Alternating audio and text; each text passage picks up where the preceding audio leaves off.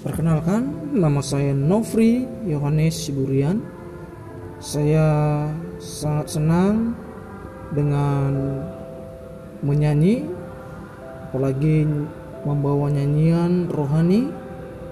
Ketika saya menyanyikan lagu pujian, saya merasa aman. Untuk itu, saya mengajak teman-teman untuk selalu menyanyikan lagu-lagu rohani, maka saudara akan mendapatkan ketenangan dan kedamaian di hati. Puji Tuhan.